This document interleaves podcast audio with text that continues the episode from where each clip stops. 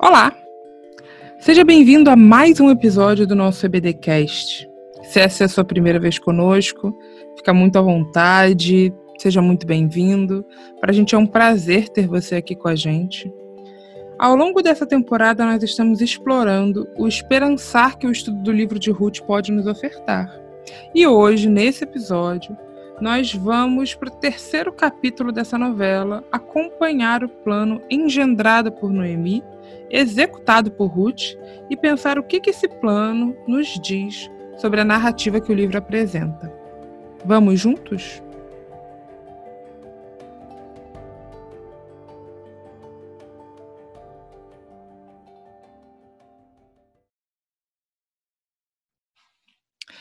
Recapitulando, flashback. Ok. Toda novela precisa de um flashback, um, o que aconteceu antes, de onde estamos vindo, para onde estamos indo. No nosso primeiro episódio, nós conversamos um pouquinho sobre o livro de Ruth, sobre onde ele está alocado historicamente, sobre como ele se passa, sobre como ele se passa no tempo dos juízes, mas, de fato, ele está alocado, foi escrito num período distinto, foi escrito no período do retorno a Jerusalém, pós-exílio babilônico. E nós conversamos nesse primeiro capítulo como é que esse projeto, como é que esse projeto do livro de Ruth, na verdade, se opõe a projetos como os de Esdras e Neemias. E aí nós fomos para o segundo capítulo acompanhando a história dessas mulheres que saíram lá de Moab. Noemi, na verdade, saiu, né, de Israel, vai para Moab com a sua família. Lá ela perde a sua família, ela perde a sua identidade como mãe, ela perde a sua identidade como esposa. Ela volta como viúva, já com uma nova identidade. Ela pede que as mulheres não a chamem mais de Noemi, porque não se acha mais graça nela. Ela se tornou uma pessoa amarga nesse exílio. Então ela volta e pede para ser chamada de Mar e aí a gente acompanha né, aquele drama do primeiro capítulo que Orfa e Ruth estão com ela e ela libera essas mulheres para voltarem para as suas casas, mas elas se recusam, elas querem ficar com com Noemi, e aí ela continua insistindo, Orfa acaba voltando, Ruth fica com Noemi, e tem aquele momento bonito do primeiro capítulo em que ela fala: Não, eu vou com você, aonde você estiver, ali eu também estarei, o seu Deus vai ser o meu Deus. E a gente vai para o segundo capítulo dessa novela, em que um novo personagem é apresentado, que é Boaz. Ruth e Noemi estão numa situação de penúria, de vulnerabilidade, de miséria. Então, Ruth propõe um plano de recolher as espigas que sobram da colheita. Isso é um plano partindo da lei judaica. Então, a lei judaica abrir esse espaço, né, para que pobres, miseráveis, estrangeiros, pessoas que não tinham como produzir a sua própria comida, pudessem recolher parte da plantação que ficasse para trás, né? E é nesse momento que ela encontra Boaz, que pergunta quem é o dono dela, que quer entender um pouco mais sobre essa mulher e que de alguma forma tenta protegê-la ali quando descobre que ela não tem ninguém lutando por ela, que ela não tem nenhum homem é, que a proteja, e ele tenta então oferecer algum tipo de segurança, pede que ela colha somente ali na sua plantação, promete dar ordens aos rapazes para que eles não mexam com ela, e pede para que ela fique então ali com as servas dele, de alguma maneira tentando oferecer um pouco de segurança nessa nesse contexto que é tão inseguro para mulheres estrangeiras. Lembrando que nós estamos dentro desse processo de reconstrução da, da identidade do povo e que as mulheres estrangeiras são extremamente mal vistas. Nós conversamos bastante sobre isso no capítulo 1 e no capítulo 2, e hoje nós vamos seguir essa história e entender um pouquinho para onde nós estamos indo nessa narrativa. E para isso, nós vamos ler juntos o capítulo 3 de Ruth. Capítulo 3 de Ruth, a partir do versículo 1 até o versículo 17, 18, até o versículo 18, nos conta o terceiro capítulo dessa história e um segundo encontro entre Ruth e Boaz. Eu vou ler para vocês na versão da Bíblia de Jerusalém.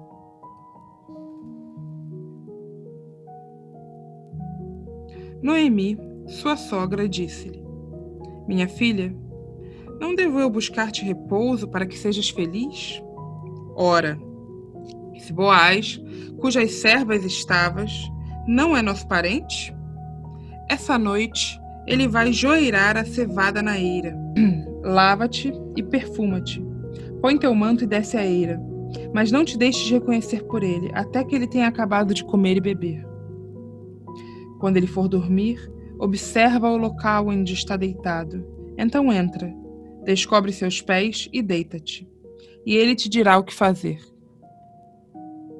Ruth retrucou-lhe: Farei tudo o que disseste. Ela então desceu a eira e fez tudo que sua sogra lhe havia mandado. Boaz comeu, bebeu, seu coração se alegrou, e ele foi deitar-se junto com um monte de cevada. Então ela veio de mansinho, descobriu seus pés e deitou-se. Alta noite, o homem estremeceu, voltou-se e viu uma mulher deitada a seus pés. E disse ele: Quem és tu? E ela respondeu: Eu sou Ruth, tua serva. Estende teu manto sobre tua serva, pois tens o direito de resgate. E disse ele: Bendita sejas por Deus, minha filha. Esse teu novo ato de piedade excede o primeiro, pois não procuraste jovens, pobres ou ricos. E agora, minha filha, não tenhas medo. Fartei tudo quanto disseste, pois toda a população desta cidade sabe que és uma mulher virtuosa. Ora, realmente, tenho direito de resgate, mas há outro parente mais próximo do que eu. Passa a noite aqui. Amanhã cedo, se ele quiser exercer seu direito de resgate sobre ti, está bem, que ele te resgate. Se pelo contrário não te resgatar, eu te resgatarei. Juro pela vida de Yahvé. Fica deitada até de manhã. Ela ficou deitada a seus pés até de manhã e levantou-se antes que uma pessoa pudesse reconhecer a outra. E ele pensou consigo: Não convém que se saiba que essa mulher veio aqui. E disse então Boaz: Estende o manto que te cobre e segura. Ela segurou, e ele mediu seis medidas de cevada, que lhe pôs às costas, e ela voltou para a cidade. Quando Ruth chegou à casa de sua sogra, esta lhe perguntou: Como estás, minha filha?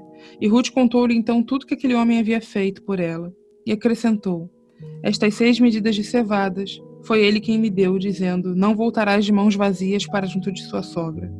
Noemi lhe disse: Fica tranquila, minha filha, até saberes como terminará tudo isso.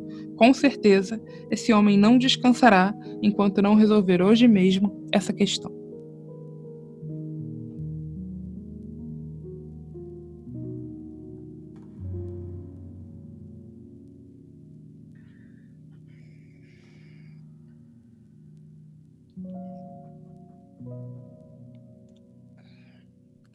Bem.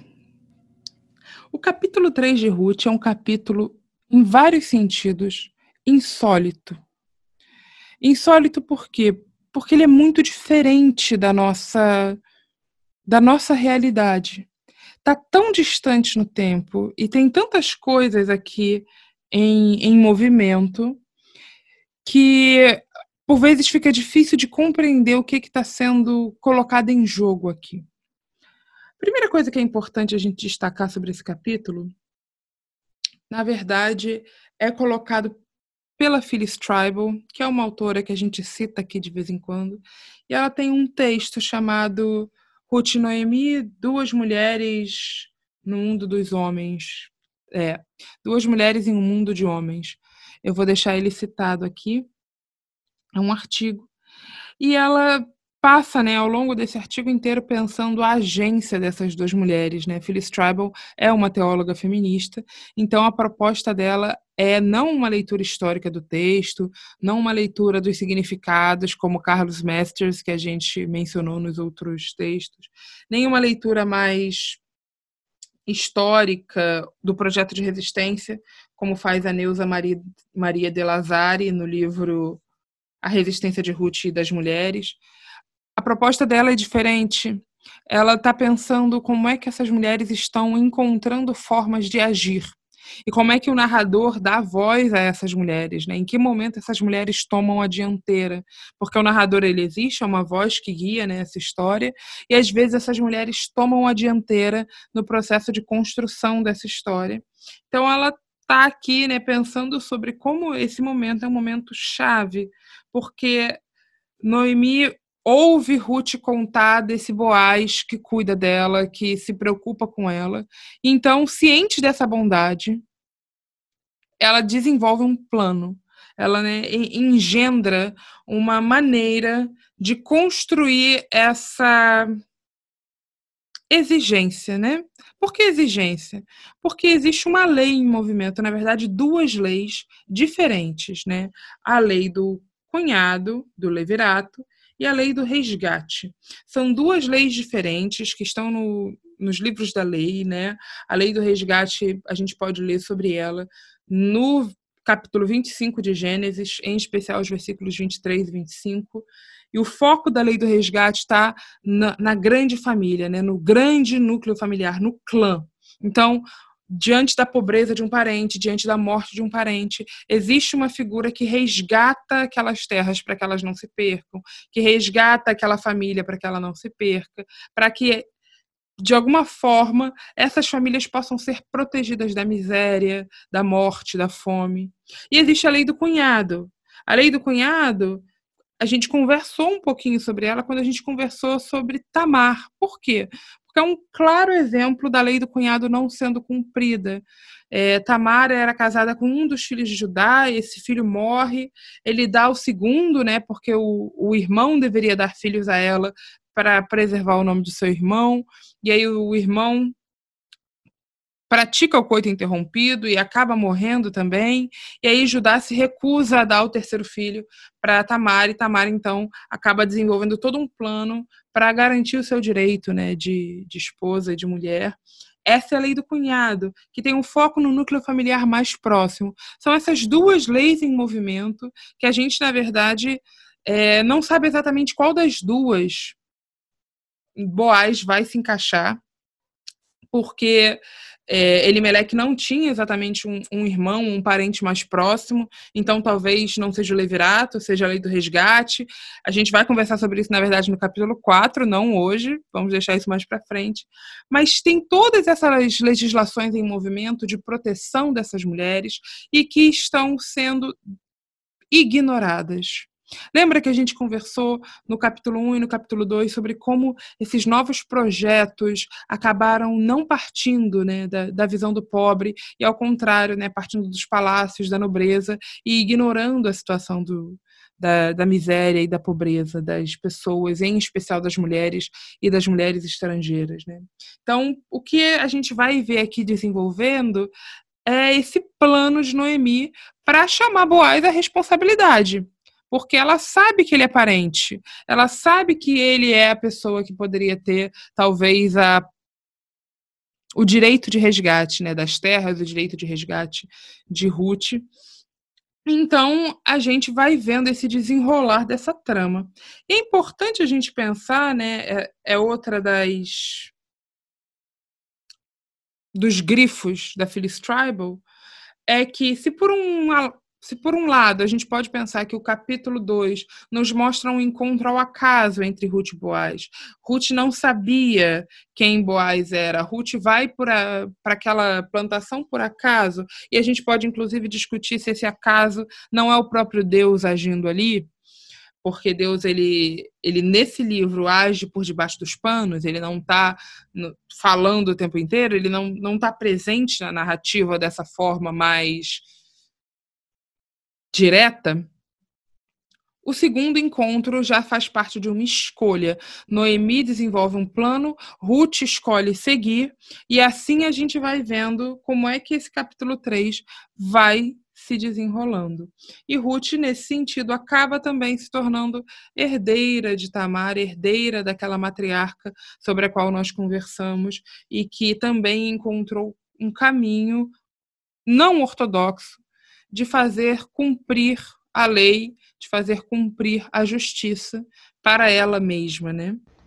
É, eu achei interessante né, jornada, é, essa segunda etapa, né, da, da, da, jornada de Ruth, né, e de Noemi, né, como é, essa expressão dessa jornada de, de sobrevivência, né, e de como, assim, por mais que elas já sobreviveram né, numa primeira etapa, né, a, a já não passar fome, né, é, Noemi e Ruth precisam é, entender como vai ser é, a situação delas daqui para frente, né, e, e isso significa em alguns, em vários sentidos, né, é, tentar se integrar naquela sociedade, né, tanto ao nível é, de sobrevivência quanto ao nível de direito, né, e tentar, é, digamos assim, tornar aquele o gesto né, do Boaz em algum gesto é, permanente, né, e, e, digamos assim,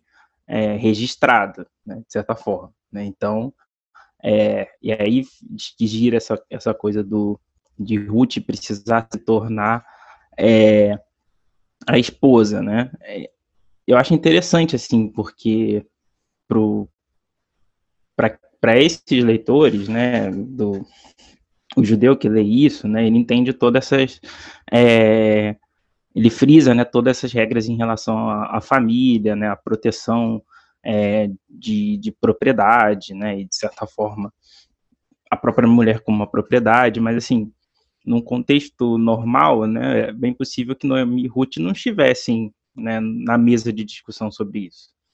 Né, seria algo, uma decisão tomada por anciãos, né, e talvez por Boaz também, né, mas quem toma a iniciativa é Noemi Ruth.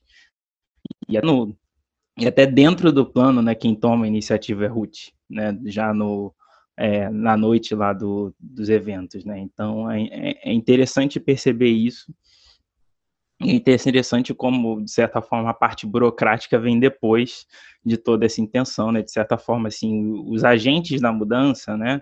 É, é, são efetivamente Noemi e Ruth, e toda essa, essa mudança em relação a, é, a legalização e tal, ela só vem porque, por conta né, da ação de, de Noemi e Ruth, né? Então, existe um, é, um uma intenção muito clara né, das duas de, de assegurar os, os seus direitos, né, e, é, e de assegurar sua proteção, assegurar seu espaço de, de sobrevivência, né, dentro do, do que aquilo que aquela sociedade permitia, que seria é, ter o é, Boaz assumindo Ruth como esposa e, e posteriormente, né, assumindo a, as terras de, que, que eram de Noemi né, e toda essa coisa de quem, fica, quem vai ficar com Ruth e tal, mas isso é interessante que o texto que coloca tudo isso como posterior, assim, porque a decisão meio que já foi tomada por, é, por Noemi e Ruth, o plano tá, tá indo certo, né, é, e Boaz acaba meio que como sendo um coadjuvante, ele está é, seguindo o plano até de uma forma até melhor que do que o esperado, né, porque talvez é, com se Boaz simplesmente tivesse assumido né, essa, é, o, entre aspas, seus direitos, né, talvez ele abriria, por conta da, da lei do cunhado, né, alguma prerrogativa legal para ser contestado. Então, nem isso ac acontece. Né? Então, é meio que é, o, o, autor está construindo essa história, né, colocando Noemi e Ruth né, como as protagonistas e as agentes, né, e colocando a situação né, de, de Boaz como, como mero é, é, surpreendendo essa decisão também, né, mas surpreendendo de uma, de uma boa forma, né, e, e construindo um, uma narrativa onde as coisas vão dar certo e, e assegurando essa, essa jornada. Sim, é verdade é que a gente não sabe como a gente está aqui acompanhando essa novela, né? A gente já leu o capítulo 3, então a gente sabe o que aconteceu. Mas Ruth, quando sai de casa para encontrar com, com Boaz, para fazer o que, que Noemi está, de alguma maneira, instruindo ela a fazer, ela não sabe o que, que vai acontecer. Ela está realmente se colocando à mercê desse homem, à mercê dessa generosidade, dessa bondade que ela viu no capítulo 2, né, que ela encontrou essa graça é, diante desse homem que parece ser um homem caridoso, que parece ser um homem cumpridor da lei, mas que é um patriarca, né? Ele não deixa de ser um patriarca de Israel e ela não deixa de ser uma estrangeira, uma moabita. E a gente precisa dar, né, o braço a torcer também da coragem dessa mulher de se lançar a esse plano de Noemi, né? E é engraçado que ela é, se a gente fosse parar para pensar, ela é a nora teimosa do capítulo 1, não, não vou, não vou embora, não, não vou, não me deixa, me solta, me larga. E aqui nesse capítulo 3 ela aquece tudo que Noemi está falando e não, a gente vai fazer desse jeito mesmo. E também existe uma ironia fina nesse texto, importante da gente dizer, né? Porque o projeto de Esdras e Neemias é um projeto pautado no rigor da lei, né? Nesse cumprimento exacerbado da lei.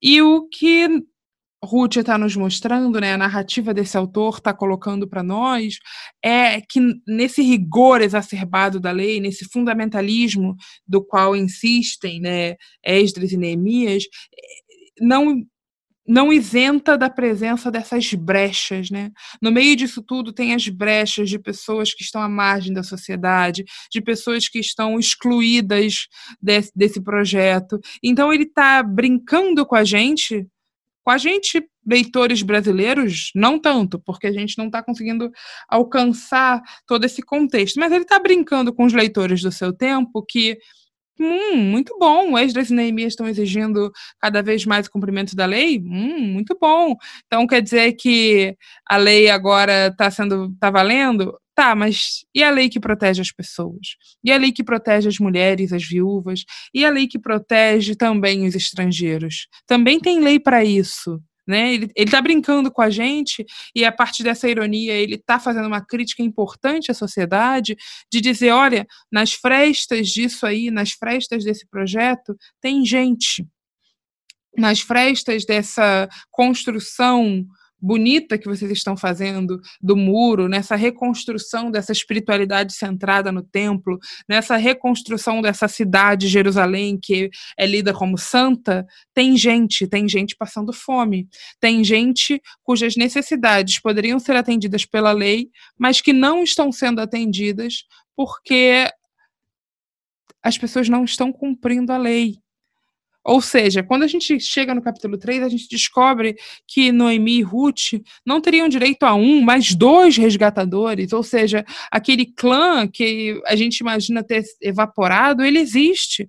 Mas as pessoas que poderiam cumprir essa lei, as pessoas que poderiam fazer cumprir essa justiça estão se isentando também. Então, é uma denúncia esse livro de como de como essas mulheres têm que se colocar em posições de vulnerabilidade e de marginalização, porque as pessoas que poderiam cumprir ou fazer justiça não estão fazendo. E aí a gente vê essa esse agir de Ruth mesmo, que ela desce, ela faz exatamente do jeito que Noemi manda, e espera. E o narrador, ele faz uma brincadeira com a gente, né? Porque quando Ruth encontra Boaz pela primeira vez, ele fala para ela: "Bom, que o Yahvé, Deus de Israel, possa estender suas asas sobre você, dependendo da versão que você vai falar, né? E aí Ruth vira para Boaz e fala: Ok, você é meu resgatador, estende o seu manto sobre mim. E a Phyllis Tribal faz essa brincadeira, né, dessa, desse jogo de palavras que existe aqui, que inclusive na versão em inglês são, são as mesmas, né, usa a mesma palavra, né, wing, wing, asas e asas. E é muito interessante porque, na verdade, ela joga a agência para ele. Ok, que a Vé estenda as suas asas sobre mim. Mas é através de você que a ação de Evé pode vir. É você aí que, que pode colocar aqui, para mim, essa ação desse Deus que é um resgatador, essa ação desse Deus que é um protetor, essa ação desse Deus que é um Deus justo. É você que pode, através da sua agência, através da sua ação, fazer justiça, ser o próprio Yahvé.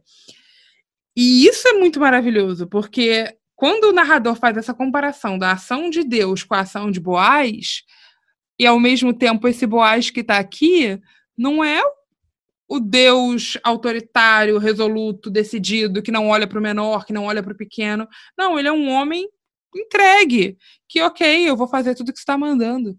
Gente, esse grande patriarca que poderia virar para ela e falar: não, vai embora. Não, vou chamar meus guardas aqui, vou chamar meus servos para te tirar daqui.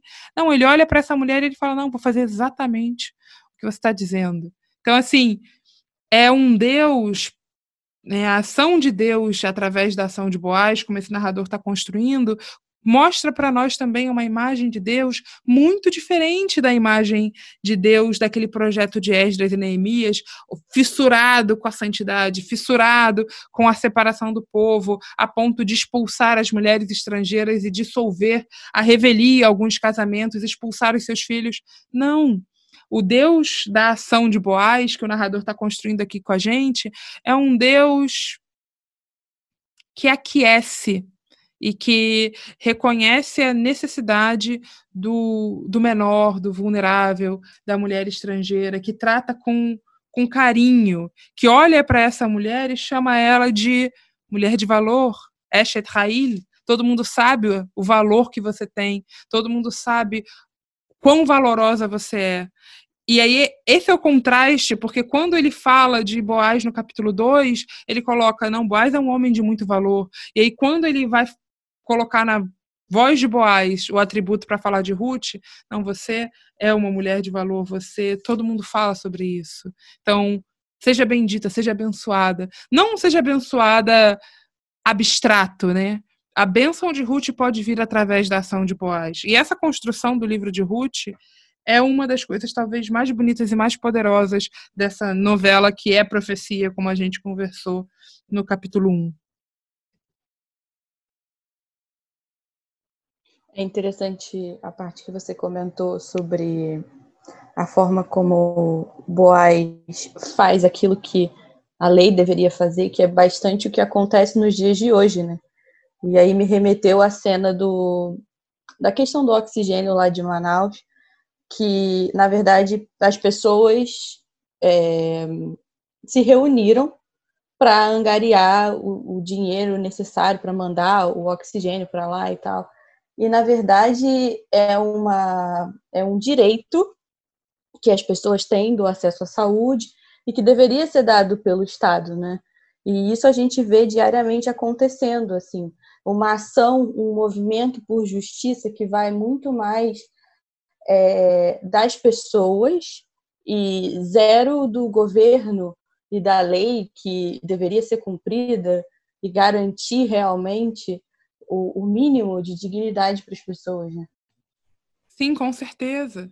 É, esse livro de Ruth, na verdade, ele nos coloca algumas questões tão importantes e tão atuais, né? E ele também vira para nós e faz a pergunta importante de, ok, o que, que você vai fazer com relação a isso? De que lado você está? Nesse livro, a gente vê um Deus que se coloca ao lado de duas mulheres marginalizadas, uma mulher moabita que é vista de forma suspeita. As mulheres estrangeiras elas eram vistas, né, com aquele olhar do estranhamento, do perigo. Ela é vista como aquela mulher sedutora que é responsável pela queda do homem. Então, assim, esse Deus está se colocando ao lado dessas mulheres, a despeito do que a sociedade está construindo. E é uma denúncia para nós hoje também. Ok, ao lado de quem vocês estão lutando? Ao lado de quem vocês estão militando, né? Qual é a defesa que a igreja hoje faz, né? A, a, nossa ação como igreja cristã hoje é a ação de Deus, é a ação é, de justiça ou não? São questionamentos importantes que o livro de Ruth nos levanta. As pessoas estão com fome, as pessoas estão sendo tratadas de maneira injusta. E aí coloca na ação de Boaz, né, a possibilidade de a possibilidade de colocar em equilíbrio uma situação de desigualdade, né? E, e coloca para nós essa pergunta e coloca para nós essa denúncia, que é uma denúncia não só da situação do povo naquele momento, mas uma denúncia também do tipo de injustiça que a gente pode ver em várias situações do mundo, né? E é por isso que é tão interessante, né? Porque é uma novela, então ela está falando do cotidiano. Para nós, esse cotidiano não faz tanta, tanto sentido porque ele não é o nosso cotidiano. Mas, se fosse uma novela do Manuel Carlos, estaria lá passando no Leblon, teria duas, três mulheres ricas, sempre fazendo feira, porque, né? tem que fazer feira no Leblon, conhecer os feirantes, aquelas coisas que fazem parte do cotidiano do carioca. E a gente vai saber, ah, não, vai à praia, vai ver um surfista, vai tomar uma água de coco. Fazem parte do nosso cotidiano de quem é aqui, ó, do Rio de Janeiro. Se você está num, num cotidiano distinto, sei lá, São Paulo ou Estados Unidos, você sabe o que, faz parte do seu cotidiano essa novela, ela está se passando numa situação corriqueira. A história de Ruth e de Noemi poderia ser a história de tantas e tantas outras mulheres estrangeiras, de tantas e tantas outras mulheres viúvas, já na velhice, que não têm nenhum tipo de amparo, auxílio, cuidado da sociedade. É uma situação exemplar que nos remete né, ao tipo de, de justiça que ela está defendendo. E aí é lindo demais de ver isso. Noemi e Ruth, não, olha, a gente vai dar um jeito de garantir essa justiça, porque ela nos é direito. Elas não estão ali mendigando, elas não estão ali pedindo migalhas, como durante muito tempo eu achei que estavam, porque eu tinha um probleminha com Ruth, achava muito estranha essa história dela ir lá, deitar nos pés de Boaz e ficar à mercê ali daquela decisão. Não, não é sobre isso a história de Ruth. A história de Ruth é a história de duas mulheres tentando sobreviver e mais do que sobreviver, florescer nesse mundo que o tempo inteiro está lhes negando o básico, o pão, o básico, a terra, o básico, a dignidade, o básico, a justiça. E aí, através dessa novela, desse cotidiano que é tão distante do nosso, nós podemos também pensar o nosso cotidiano e como nós estamos agindo diante dessas questões que são as básicas: o pão, a terra, a dignidade, a justiça. E, e Agnes, essa perspectiva de sobrevivência é muito curiosa, né? Você resiste a cada dia para poder sobreviver, assim, e vai tentando se munir de recursos dentro do possível, não, não nem é pensada a possibilidade de viver, mas é uma essa ideia de uma sobrevivência constante, né? E eu acho que essa diferença entre pensar numa perspectiva de vida e de sobrevida faz uma completa diferença, porque as condições que você vive para que você precise sobreviver a cada dia, e a cada dia é um incerto, né? Porque para Ruth e para Noemi parece que cada dia é, olha, a gente vai garantir o de hoje porque a gente não sabe o dia de amanhã, então vamos correr atrás do nosso.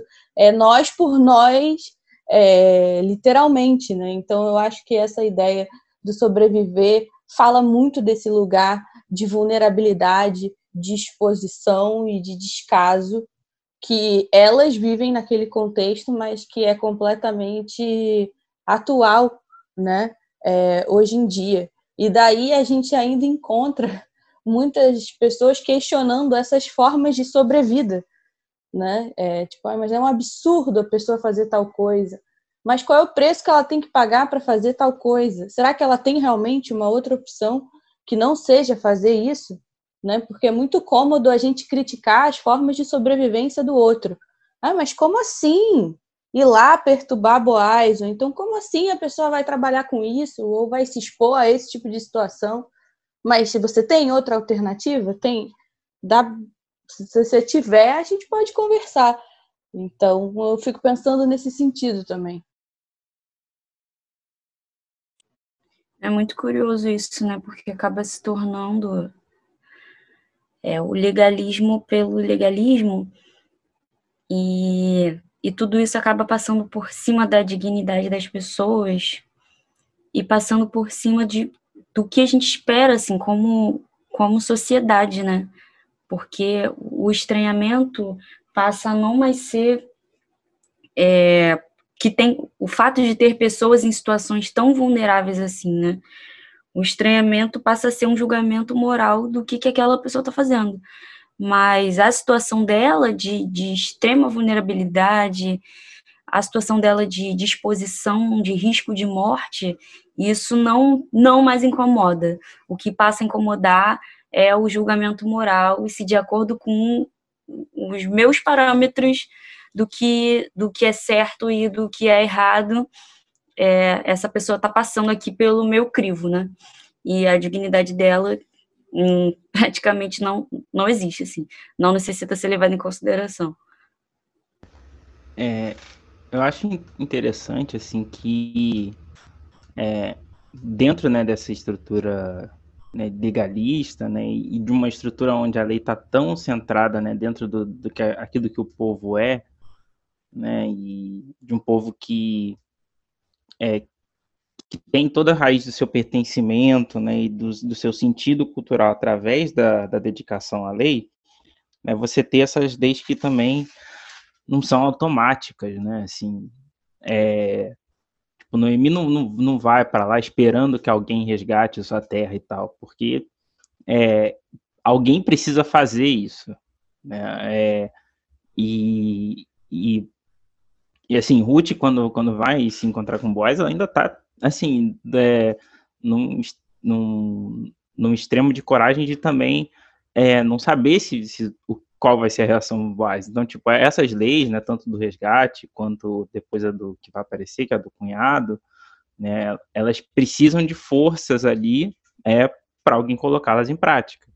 Né, e, e, e, ao mesmo tempo ainda tem um. É, elas podem ser colocadas em práticas em determinados sentidos, em determinados favores né, é, para agradar um, algum e outro, né, e você vê a lei né, sendo é, é, aplicada, né, e, e, sendo reivindicada, né, por, por Noemi Ruth, né, esse, esse, essa, essa é, proposição legal, né, para tentar sobreviver, né, eles se agarram nisso, né, para garantir seu próprio direito, né, e, e também ver que Boaz é, surpreende também quando ele é, a, a, como ele vai seguir isso, né? E também já dentro num sentido, né, de, de uma lei em favor delas, mais em favor delas e menos em, no próprio favor dele, né?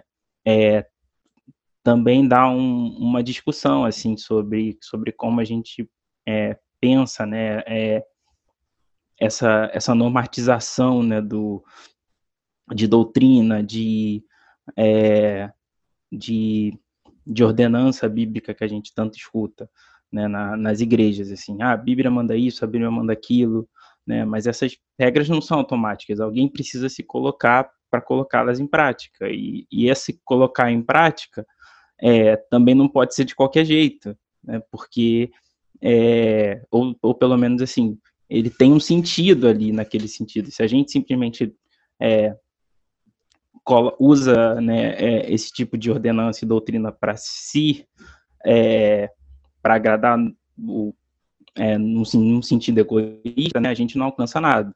Né, é, Boaz ele assume, né, e essa lei num, num sentido que não é, que, que não coloca ele ali como é, como cliente dessa lei num primeiro momento, né, é, e, e Ruth está esperando é, é, e Noemi estão esperando essa lei para tentar sobreviver, para tentar garantir o direito delas, né?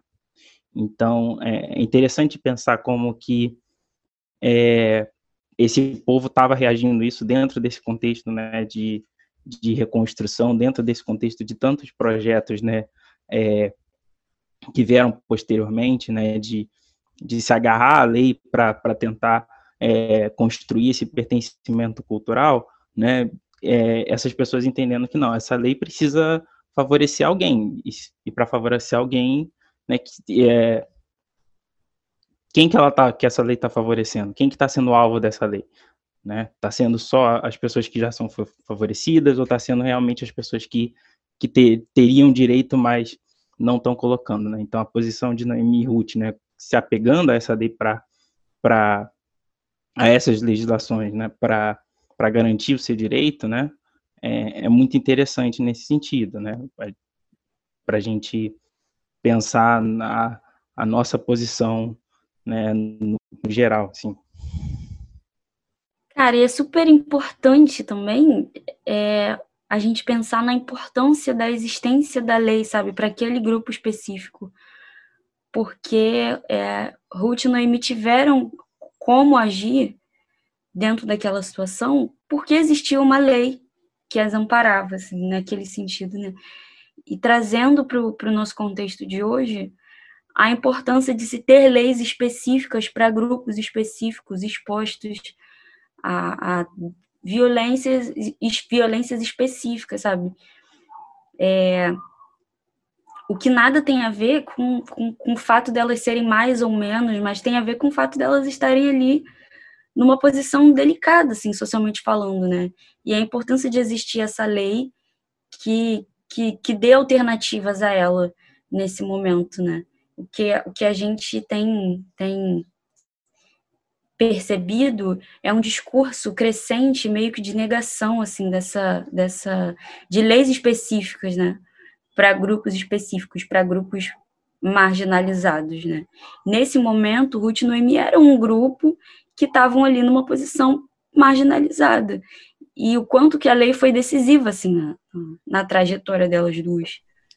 Isso é uma coisa muito interessante que você está colocando, Fernanda, porque se você para para ler, por exemplo, a nossa Constituição de 88, super recente, gente, não sei se vocês sabem, mas uma Constituição que não tem nem 50 anos direito ainda, é uma Constituição recente na concepção de um historiador. Então, se a gente para para ler nossa Constituição, a gente pode perceber ali a quantidade de leis que são relevantes para a existência de direitos. E aí a gente pode conversar aqui sobre não, o não cumprimento dessa Constituição, mas eu quero dar um exemplo importante, né? Eu não sei se vocês já tiveram oportunidade na escola ou em algum outro lugar ou foram obrigados a estudar a Constituição, as constituições que o Brasil teve. Como eu estudei História, eu tive que dar uma aula sobre isso quando estava fazendo estágio supervisionado numa escola. É, eu tive que dar essa aula e é muito interessante você perceber, e eu vou falar de uma coisa específica, porque é a minha área de estudo, a diferença que a Constituição dá de tratamento aos indígenas. Agnes, por que isso é importante? Bom, porque até 1988, os indígenas eram sempre falados ou tratados como um problema a ser resolvido, um grupo a ser absorvido pela sociedade. E aí, quando a gente chega em 88, a gente vê uma primeira Constituição que se importa em dizer que os índios têm direito de serem indígenas.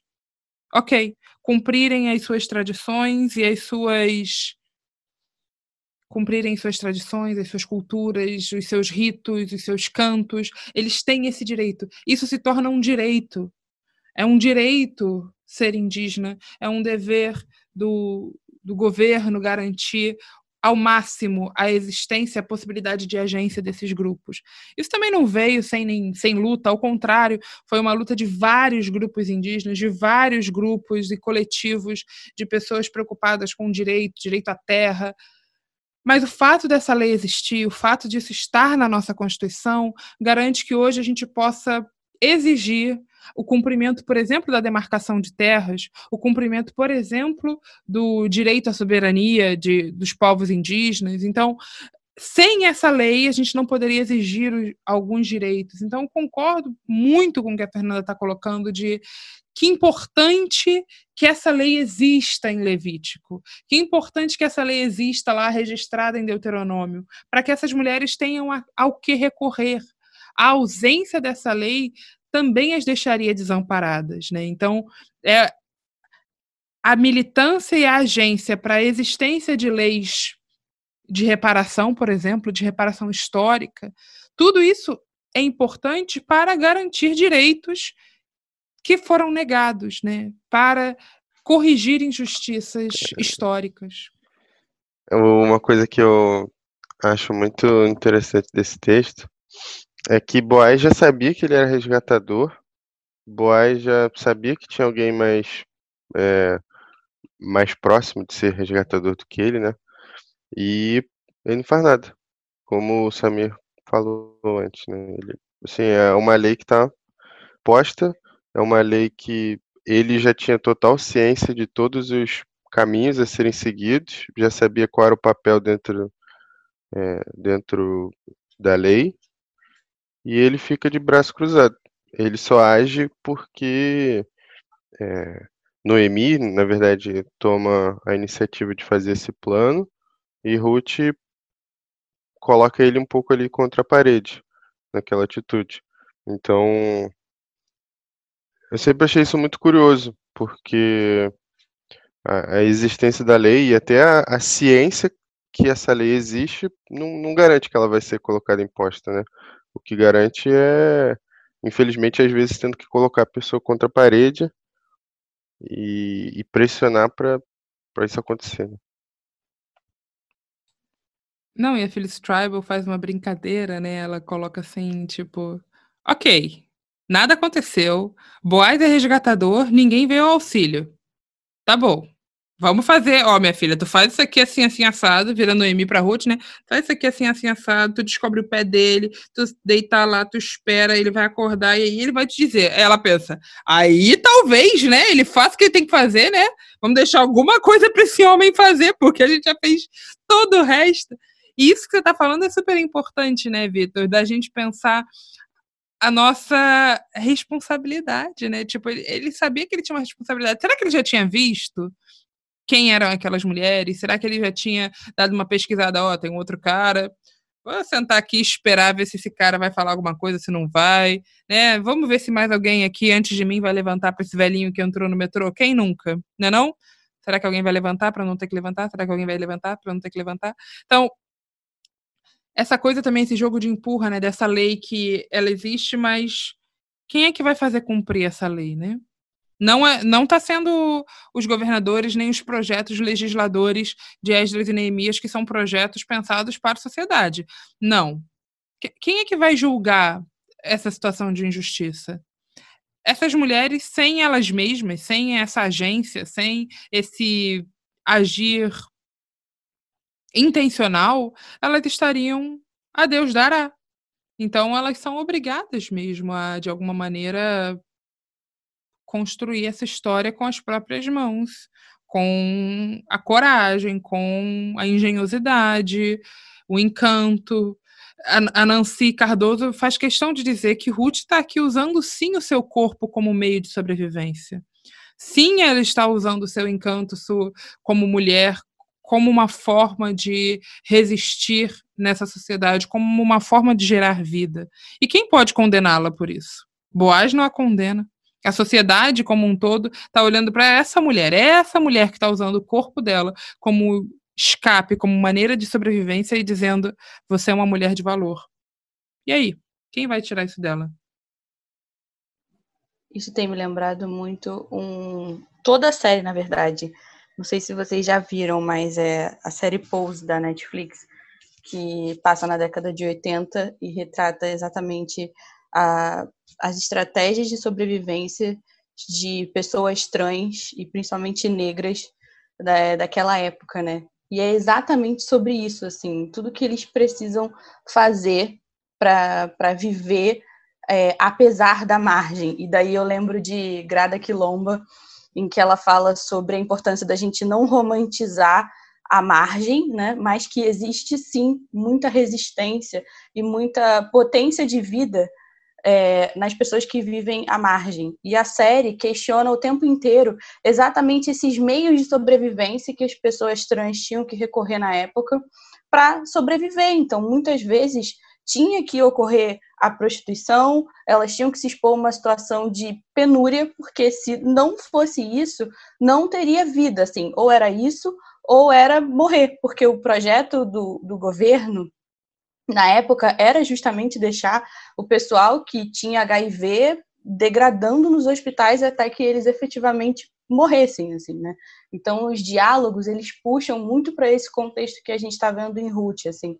Quem somos nós para questionar esses meios de sobrevivência, sendo que a gente não consegue entender qual é a real necessidade daquela pessoa?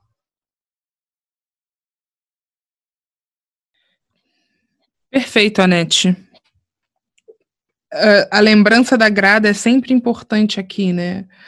Existe sim uma, uma agência importante, uma ação importante acontecendo à margem, mas a margem também não é um lugar que a gente tem que olhar com esse com essa visão romântica, né, romântica, né, romanceada, como se fosse um lugar incrível, não é. E o livro de Ruth nos coloca também essa pergunta, né? Essa pergunta é devolvida para nós. Nesse capítulo 3, Noemi devolve a ação para Boaz. E ao devolver a ação para Boaz, ela devolve a ação para nós também, hoje, no presente. O que, que nós vamos fazer com isso? O que, que nós. Ou mais do que isso, né? Estava lendo um artigo essa semana, um artigo de 2018, eu já tinha lido outras vezes, é um artigo bastante interessante sobre o que fazer com a arte de homens monstruosos. E aí discute homens como Roman Polanski, Pablo Picasso, Woody Allen e vários outros. É um artigo interessante, depois se quiser dar uma olhada, tem absolutamente nada a ver com Ruth, mas tem uma coisa que ela fala que é muito importante, a autora, né? Ela coloca e diz a questão não é o que nós vamos fazer com essa arte, é o que eu vou fazer com essa arte. E eu acho que aqui em, em Ruth a pergunta não é o que nós vamos fazer como coletivo apenas, é o que, que eu vou fazer. Agora que eu sei, agora que eu estou olhando para essa margem, agora que eu estou olhando para essa agência, agora que eu estou olhando para essas mulheres que estão lutando para existir e resistir em um mundo em que a lei não as está protegendo porque ela não está sendo cumprida? E quantas leis no Brasil hoje não estão sendo cumpridas? Quantas leis no Brasil hoje não estão sendo colocadas em práticas a fim de trazer justiça, a fim de trazer dignidade, a fim de trazer pão, casa? Todo mundo tem direito a casa. Todo mundo deveria ter direito a três refeições diárias. Todo mundo deveria ter direito a um trabalho digno. Quantas e quantas leis não estão sendo cumpridas? E a pergunta é: o que, que eu vou fazer? Como eu vou ser a ação de Deus no meio dessa injustiça? Como eu vou ser essa. essa luz da posse do Joe Biden nos Estados Unidos e ele convidou uma poeta chamada Amanda Gorman para ler o poema tradicional na sua posse, e ela termina né, esse poema dizendo que sempre existe luz para além das trevas e das sombras que nós enxergamos, se tão somente nós tivermos coragem para vê-la, se tão somente nós tivéssemos coragem para sê-la. Ela termina né, o poema. E eu acho que o, o, livro de Ruth, e em especial o capítulo 3, ela, ele nos coloca né, com esse questionamento, né? Boaz vai resolver essa situação? E nós? Nós também seremos essa luz? Nós também seremos a ação de Yahvé no mundo? Nós também seremos a régua que vai corrigir esse desequilíbrio, essa injustiça? Eu também serei, de maneira mais pessoalizada, né? Eu serei essa justiça de Deus no mundo?